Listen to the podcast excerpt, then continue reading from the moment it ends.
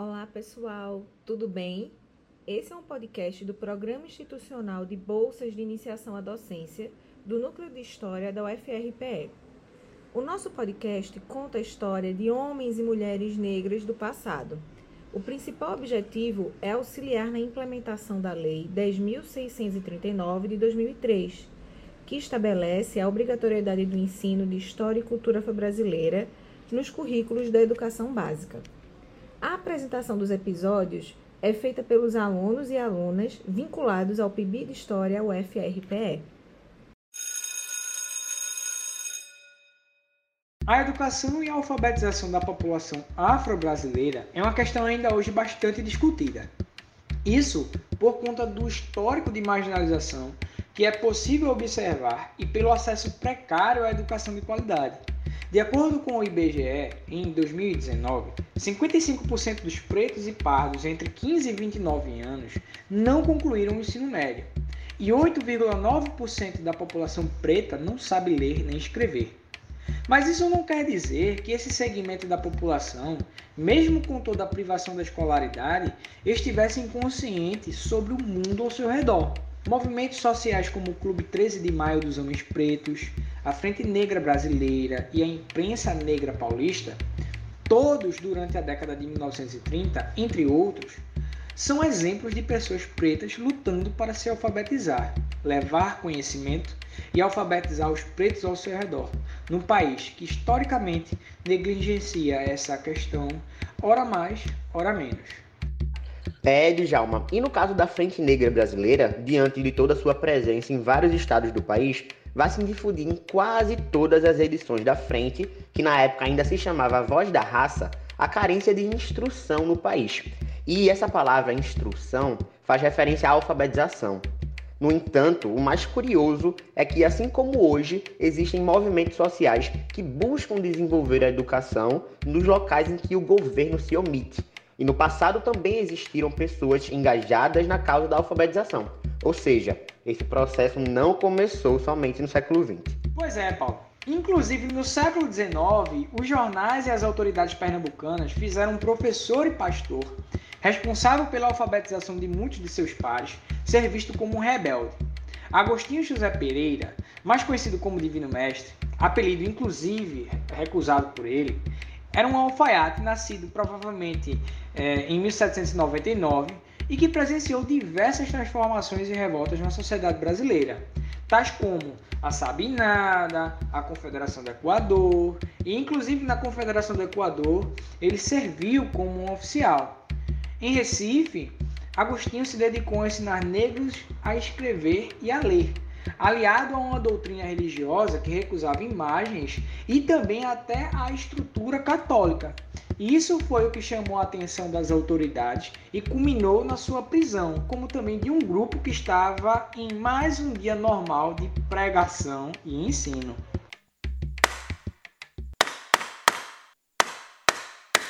Nos autos do processo desse sujeito se constava uma Bíblia, que possuía grafadas partes que falavam sobre liberdade e mostravam uma esperança quase profética em relação ao fim da escravidão.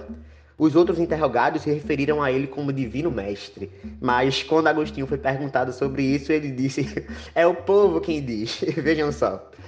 Além de alfabetizar dezenas de negros e negras do Recife, agia como mediador de conflitos ao apaziguar uma briga de casal, porque Deus não queria, segundo ele, abre aspas, que levantássemos a mão para o outro, que deveríamos respeitar o nosso semelhante, fecha aspas. Assim, as ações de Divino Mestre iam além do ensino e entravam também no campo religioso. Alguns interrogados diziam que ele ensinava a ler e a lei de Deus.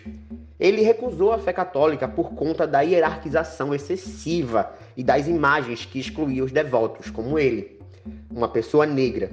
Então, a partir de um entendimento de mundo particular e baseado nas fés cristãs e afro-brasileiras, ele passou a pregar e ensinar como mestre, não só a ler, mas também a moral e práticas religiosas. O mestre considerava todos os homens seus inimigos por não cumprirem o que Deus mandava. Ele e seus seguidores mostravam indisposição em relação às imagens de santos, que eram, segundo o africano Joaquim José Martins, uma coisa que não tinha espírito e eu faço com as minhas mãos. O historiador Alexandre de Jesus interpreta elementos da Jurema, religiosidade afro-indígena muito presente em Pernambuco. Assim, de acordo com ele, a religiosidade do Divino Mestre era anfíbia, ou seja, possuía elementos como rituais, filosofias e etc., que se interrelacionavam com o catolicismo, com religiões de matriz africana, com religiões protestantes e também com a Jurema. Sua fé era tão plural que uma de suas seguidoras relata ter visto Jesus acaboclado, que seria, nesse caso, uma mistura entre uma pessoa branca e indígena. Nesse sentido, o Divino Mestre buscava entender, ao mesclar essas culturas, um pouco mais sobre Deus e sobre a sua própria fé.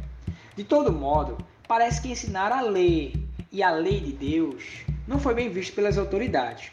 Como mostrou Borges da Fonseca, seu advogado, mesmo com a tolerância religiosa que já estava em vigor na época, o racismo latente que existia entre as autoridades, sobretudo a polícia, dava aos negros uma distinção de vagabundos, abre aspas, porque negro não é gente e só nasceu para o bacalhau dos honradíssimos fidalgos da polícia atual, fecha aspas.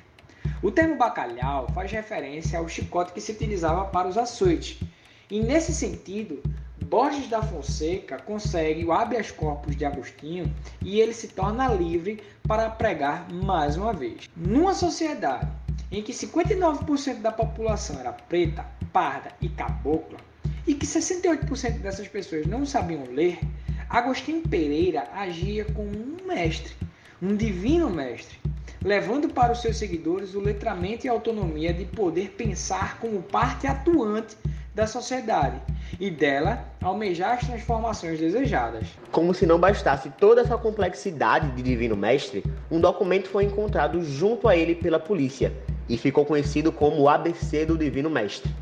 Esse documento mostra em versos alfabeticamente organizados temas relacionados à Revolução do Haiti, versos que exaltavam os morenos, que era o termo que usava para designar as pessoas negras, e pregavam o fim da escravidão. Esse documento causou um sentimento de ameaça nas autoridades brasileiras. Nós vamos colocar o link com a transcrição desse documento na íntegra para vocês verem no nosso site www.pibidhistoriaufrpe.com.br e que também vai estar disponível na descrição desse episódio. Este é o documento mais antigo que fala sobre a tomada de poder por pessoas não brancas. E a origem, de acordo com Agostinho, sua esposa, de um tal de Hipólito de Goiânia, mas isso também não foi confirmado por ninguém. O que podemos realmente confirmar é que o ABC do Divino Mestre é um documento que demonstra conhecimento da política e da sociedade atlântica, do Haiti e das colônias inglesas. Foi algo que chamou a atenção dos desembargadores e dos intelectuais da época, pois quebra o estigma, tanto da época quanto o estigma atual, de que pretos e pardos, escravos ou alforriados daquele tempo, não teriam acesso a certas informações e educações. O ABC seguia métodos não convencionais de educação, pois não ensinava a soletrar e entender as letras e sílabas. Também não continha imagens para definição do significado das palavras e letras. De acordo com o historiador Marcos Carvalho, claramente não era uma cartilha. Contudo, a organização alfabética dos versos e rimas poderiam fazer com que a pessoa sendo ensinada percebesse o som, a forma de escrever das palavras para identificá-la em outros textos. Esse tipo de ensino existia em outros modelos. No entanto, o significado das palavras era muito diferente do que propunha o ABC. A mediação entre o documento e os ensinados pelo mestre não só os ensinaria a ler, como também a ter uma noção complexa sobre o lugar deles no mundo, podendo significar uma certa mobilização das pessoas. Sendo assim, o ABC do Divino Mestre promovia a autonomia das pessoas pretas, já que ajudavam em vários sentidos. Em primeiro lugar, a se alfabetizar, a ter a instrução necessária para dirigir alguns privilégios, ainda que imensamente limitados. Em segundo lugar, os informava sobre situações que, normalmente, eles não teriam acesso. E, em último lugar, os ajudavam a desenvolver uma identidade e uma concepção de pertencimento ao grupo, incentivado a união e a resistência e abrindo a mente desses sujeitos ainda mais para as lutas antirracistas. Agora a gente vai fazer a leitura de algumas partes do documento ABC do Divino Mestre para a gente analisar todas essas questões que a gente abordou agora há pouco, para a gente ver com detalhe sobre o que ele estava falando. Homens sem humanidade, lembra-te do futuro. Dá liberdade aos morenos e temei a uma nuvem escura. Juraste a Constituição para mais condenação que só pede gente livre e nós na escravidão. Nesse trecho do ABC, podemos perceber a preocupação do documento com a liberdade dos cativos, dos morenos, como ele fala, que têm a possibilidade de ajudar a construir um futuro positivo para a nação, mas que são renegados desses direitos. Ó, oh, grande é a cegueira desta gente brasileira. Não olha para o Haiti e para a América inglesa. Essa parte do texto é extremamente marcante, porque fala um pouco sobre eventos que estavam, teoricamente, fora do alcance informativo para alguém com uma classe social de divino mestre, ou mesmo das pessoas pretas daquela época. Mesmo com todas as barreiras enfrentadas por este e por seus seguidores, nada o impediu de tomar entendimento sobre uma revolta no Haiti, a primeira e única revolta que foi comandada por escravizados e que conseguiu lutar, organizar e estruturar uma república. E isso inspirou para lutar pela liberdade de seu povo. Não se pode duvidar, pois bem mostra a experiência, que no princípio do mundo os reis eram morenos a razão certas nações, mas nenhuma os vencerão. Ficará a cor morena, de coroa e cetro na mão. São tão certas as experiências que nos dá a entender que dos morenos foi que Cristo quis nascer. Aqui nesse trecho é impressionante ver a exaltação do povo moreno, como diz o documento, do povo preto, que eram realeza e divindades nas várias regiões da África e que foram trazidos para cá, apagando toda sua origem e importância. Ainda nesse trecho a gente pode perceber a importância da religião e principalmente da aproximação da fé com a realidade dos negros e negras do Brasil podemos também ver o quão grande era importante uma figura que os representasse, que os desse força e que os guiasse rumo à liberdade e à vitória. O caso de Agostinho José Pereira nos mostra, de forma simples, como ele foi um revolucionário no entendimento de como deveria alfabetizar e, mais além, letrar os seus semelhantes. A alfabetização, por muito tempo, envolveu apenas a análise de sílabas, letras e fonemas, tornando os estudantes apenas seres capazes de decodificar palavras sem criticidade e com pouca compreensão textual. No entanto, as ideias que envolvem o letramento passaram a entrar em vigor principalmente a partir dos anos de 1980 e caracteriza-se por ensinar e alfabetizar os estudantes a partir dos diversos contextos do dia a dia, provocando reflexão e criticidade em relação à interpretação do texto. Em uma época que se pensava a alfabetização de forma mecânica, analisando as partes das palavras, sílabas e letras principalmente, Produzindo um conhecimento mínimo, pouco útil e pouco crítico da leitura, Agostinho agiu como um divino mestre e ensinou de forma mais abrangente e voltada para o uso de palavras e frases cotidianas. O ABC mostra as palavras organizadas de forma que se pudesse estudar cada letra e sílaba, mas também envolve palavras e sentidos que estavam em vigor no dia a dia da época possibilitando não só a alfabetização, mas também o letramento dos seus seguidores. Agostinho conseguiu pensar em algo que só foi descoberto e inserido amplamente nas escolas somente 100 anos depois. E ainda vamos pensar para além disso, Djalma. O caso de Agostinho nos convida a pensar que projeto de alfabetização havia na época.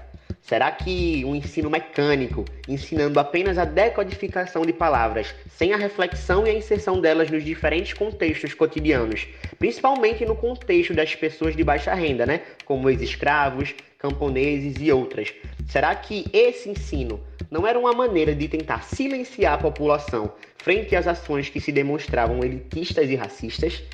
Mais ainda, vamos pensar. Será que o nosso contexto, o nosso projeto de alfabetização e letramento atual nos fazem compreender de fato a complexidade do mundo e auxilia principalmente aqueles marginalizados a se entenderem como seres humanos responsáveis pelo seu próprio destino? Ou simplesmente o projeto de alfabetização das elites limita essas pessoas através do analfabetismo funcional? Muito obrigado por escutar até aqui, galera. E sigam a gente lá no nosso Instagram, arroba Lá vocês também podem nos contatar e deixar dúvidas, sugestões e comentários, além de ver inúmeros outros conteúdos www.pibidhistoriaufrpe.com.br, porque lá estão vários textos e recomendações também produzidas por nós sobre livros, filmes e outras mídias que falam sobre história e educação. E fiquem atentos aos nossos perfis para também escutar os episódios anteriores e os próximos episódios do nosso podcast, sempre enfatizando uma personalidade negra da história do Brasil a cada episódio.